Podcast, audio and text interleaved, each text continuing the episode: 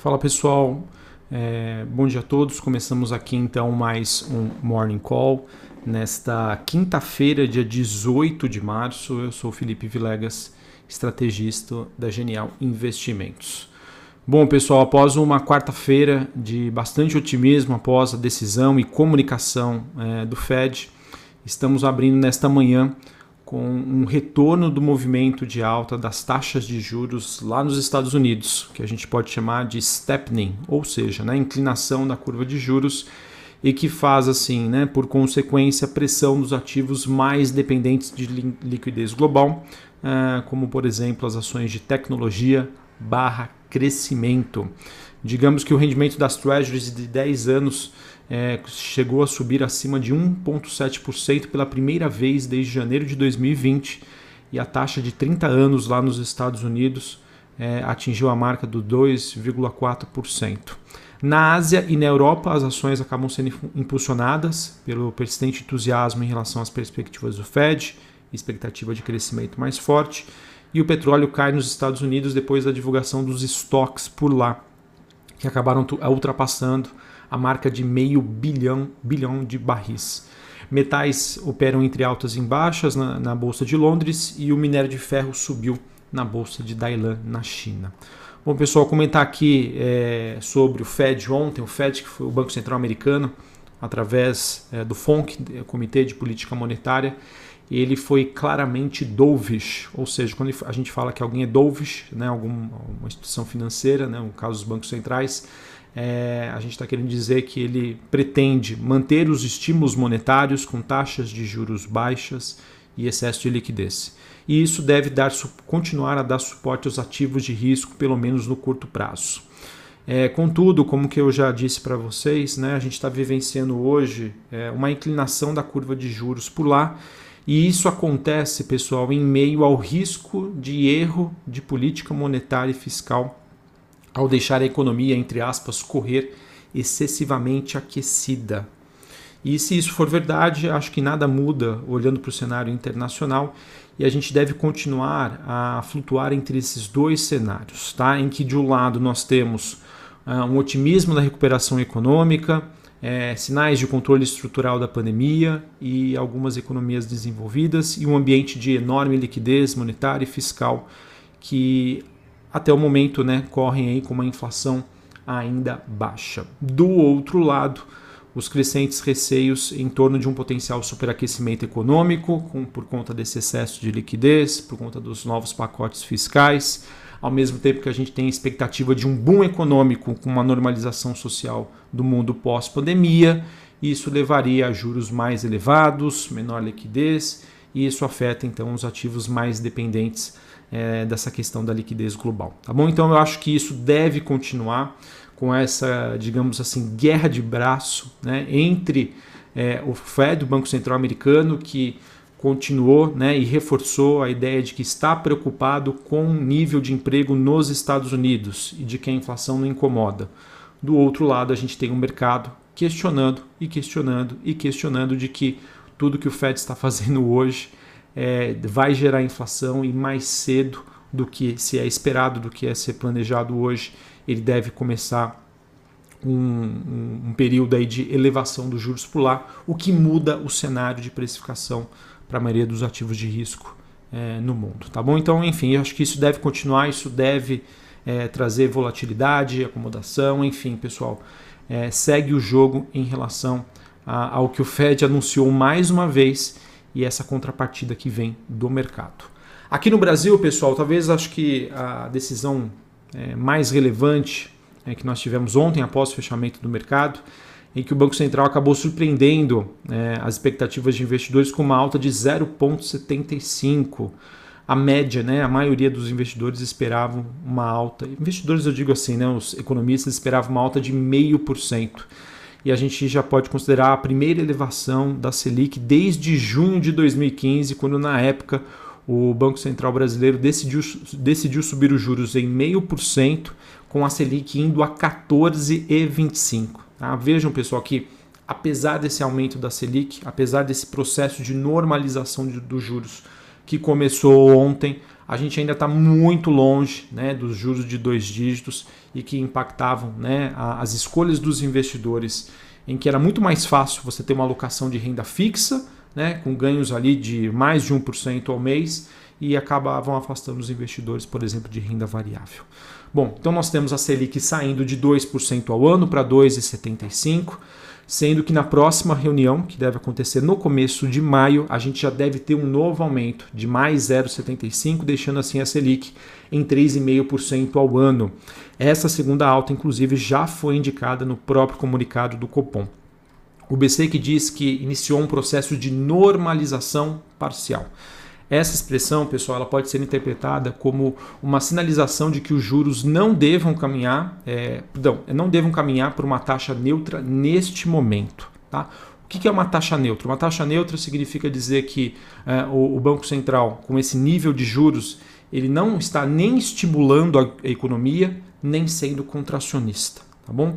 E o fato dele sinalizar isso, que ele não deve caminhar para uma taxa, uma taxa neutra nesse momento, é, faz com que a, a sua decisão dependa, não digo exclusivamente, mas dentre os principais fatores, a depender do cenário inflacionário. E o cenário inflacionário é que vai dizer se, se esse ajuste de normalização dos juros para uma taxa neutra será parcial ou não.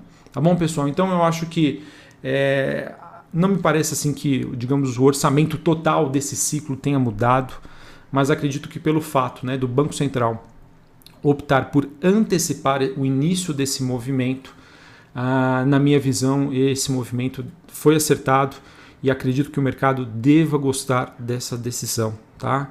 Com uma possível compreensão dos prêmios de risco ao longo do meio e da parte mais longa da curva e também ajudar o real contra o dólar.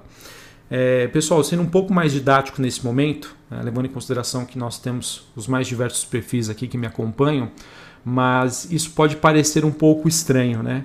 Como assim, Felipe? Uma elevação dos juros da Selic deve surtir um efeito positivo no mercado. E o que acontece, pessoal? É, o Copom, né, através, o Banco Central, através do Copom, Comitê de Política Monetária, ele, ele, define, ele define a Selic, né, ou seja, os juros de curto prazo.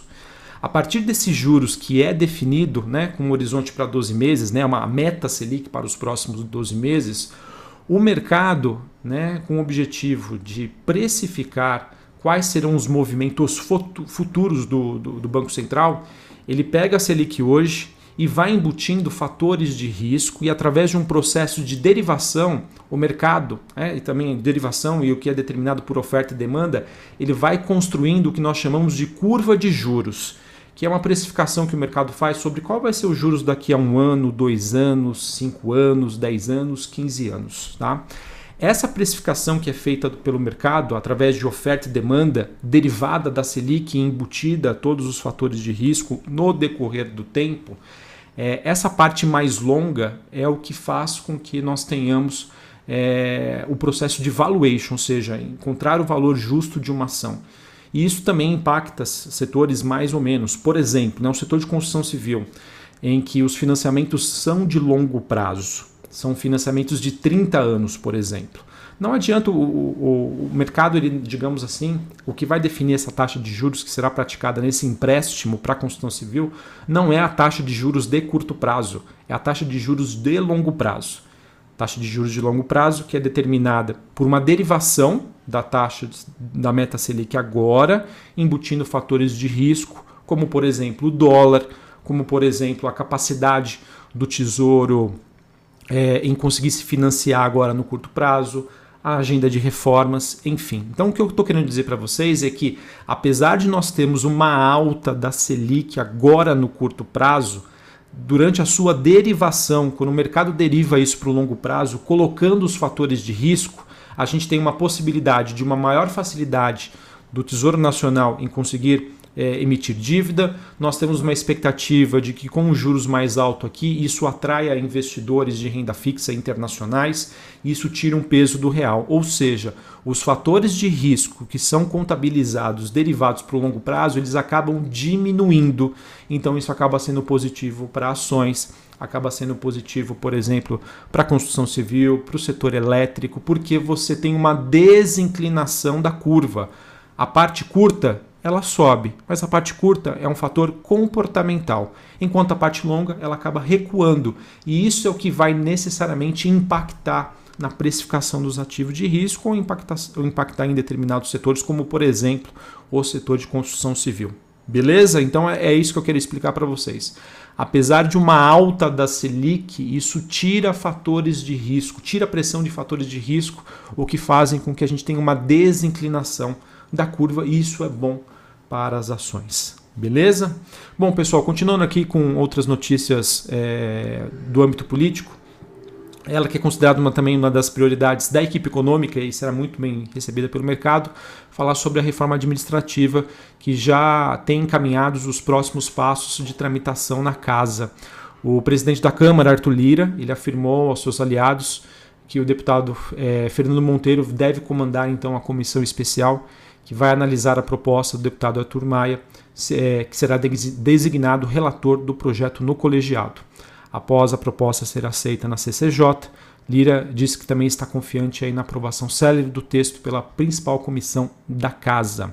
E também, pessoal, em mais uma vitória do governo, ontem né, o Congresso acabou mantendo os vetos do presidente Bolsonaro referentes ao novo marco do saneamento. É, enquanto a maior parte dos vetos eles acabaram sendo votados em bloco, a legislação referente à nova, a, perdão, a legislação referente a essa nova regulamentação do saneamento foi uma das que mais precisou ser votada em separado na Câmara, em decorrência aí da falta de acordos entre líderes. A resistência maior estava no Senado, mas a votação naquela casa, no caso do Senado, só consisteria caso né, seja esse, esses vetos fossem derrubados na Câmara, o que acabou não acontecendo. Então, pessoal, é, fico muito feliz de que sim, as notícias estão, é, os ventos né, estão melhores em relação a Brasília. Nós tivemos o marco do gás, marco do saneamento, né? É, nós tivemos PEC emergencial, é, reforma tributária, reforma administrativa andando em Brasília. Todos pontos aí muito positivos e que fico muito feliz que isso deve sim se refletir positivamente na Bolsa Brasileira, porque, como eu já disse, as atividades de Brasília também impactam na curva, na parte longa da curva de juros, o que é bom para as nossas ações. Beleza? Então, pessoal, olha, eu acho que hoje, né, claro que boa parte disso já foi antecipado pelo mercado ontem, mas acredito que hoje a gente pode ser um dia em que a bolsa brasileira se destaque em relação aos seus principais pares globais por conta né, das, dos bons ventos de Brasília até o momento. A gente, a gente, eu sempre falo né, que a gente é meio que gato escaldado, né, tem medo d'água. É, as surpresas podem acontecer, mas enfim, o que nós temos hoje, notícias positivas de Brasília e essa decisão aí do Copom que, é, de maneira surpreendente, deve ter esse impacto, conforme eu comentei com vocês. Sobre a agenda do dia, daqui a pouquinho, às 8 horas da manhã, nós temos dados da inflação e GPM aqui no Brasil. 9, horas, 9 e meia da manhã nos Estados Unidos, novos pedidos de seguro-desemprego. E às 11 horas da manhã, índices antecedentes. Em relação à temporada de balanços, nós temos, é, antes da abertura do mercado, a Gol divulgando seus números. E depois do fechamento do mercado, Cirela, Even, Rapvida, é, Light, Tecnisa e Valide. Essas empresas divulgam seus dados referentes ao quarto TRI de 2020. Pessoal, falar rapidamente sobre as empresas que já divulgaram seus resultados ontem falar em linhas gerais aqui para vocês o que eu acredito que possa ser uma interpretação, interpretação do mercado. Tivemos o resultado da Copel, é, em que foram dados, é, foram, foram números relativamente em linha com o que o mercado já esperava, mas há uma expectativa de uma reação positiva pelo anúncio do dividendo. Tá? Foi anunciado um dividendo bem gordinho para os seus acionistas.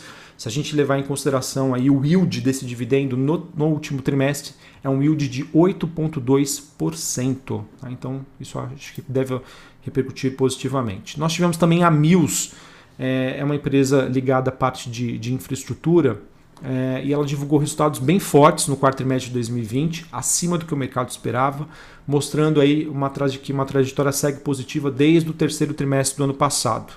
É, se for comparar é, o quarto tri de 2020 com o quarto tri de 2019, a Mil sai de um prejuízo em 2019 para um lucro em 2020, ou seja, evoluindo bastante também os resultados de Mills. Uh, tivemos o resultado de, de Vivara, tá? que foi é, um resultado que a gente pode considerar positivo frente a um cenário super difícil que a Vivara passou em 2020 e ainda continua passando por conta das restrições de mobilidade. É, então a empresa fez a sua lição de casa, mostrou que é uma boa empresa, uma empresa de qualidade que, quando passa por momentos de adversidade, conseguiu entregar uma expansão de margem EBITDA, ou seja, ela se tornou mais eficiente é, e também ela conseguiu aí surpreender o que o mercado esperava. Tá? Então a empresa, sabendo de todas as dificuldades que foram causadas pela pandemia, ainda assim, é, através de uma reorganização, uma revisão do seu modelo de negócio, conseguiu é, ser mais eficiente do que ela era em 2019. Bom, falar um pouquinho dos resultados da, de empresas do setor de educação. A gente teve a Anima e a Edux divulgando os seus números. Bom, pessoal, em linhas gerais, é, foram números mais ou menos é, de acordo com o que o mercado esperava, mas reforçam aquela mensagem que é, o setor educacional ainda passa por fortes dificuldades por conta da pandemia e da reestruturação. A Anima, que por exemplo né, registrou um forte desempenho, teve um aumento das suas margens, mas mostrou que por conta desse novo cenário que nós temos à frente, ela precisou investir muito mais em marketing, para manter aí o seu nível de captações, ou seja, a empresa aumentou muito o seu custo tá? e isso pode gerar dúvidas sobre ah, os próximos resultados da Anima. É, mesma coisa para a tá? ela teve, digamos ali, uma pressão das suas margens por conta de um aumento de custos, ao mesmo tempo que ela conseguiu aí, é, digamos assim, se destacar na parte de EAD. Enfim, o cenário para o setor educacional ainda continua bastante difícil. Ah, acredito que isso pode também dificultar a interpretação por parte dos investidores. E para finalizar, para a gente não se estender muito, o Exetec, tá, pessoal? Empresa do setor de construção civil, que novamente acho que dentro do, uh, das limitações uh, foi um resultado já dentro do esperado.